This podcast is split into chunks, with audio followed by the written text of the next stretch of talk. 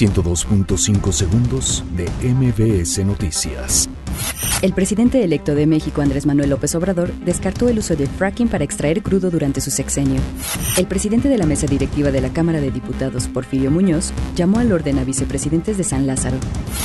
La próxima secretaria de Gobernación, Olga Sánchez Cordero, señaló que el próximo gobierno ya alista la revisión de los órganos de transparencia.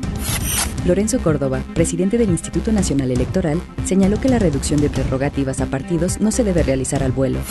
El exgobernador de Veracruz, Javier Duarte, impugnó su sentencia de nueve años de prisión. Su abogado anunció su desistimiento.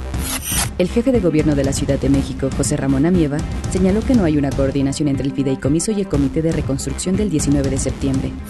La Secretaría de Obras y Servicios de la Ciudad de México informó que continúan las demoliciones de más edificios dañados tras sismo. Pobladores matan a golpes a tres hombres acusados de robo en Hidalgo.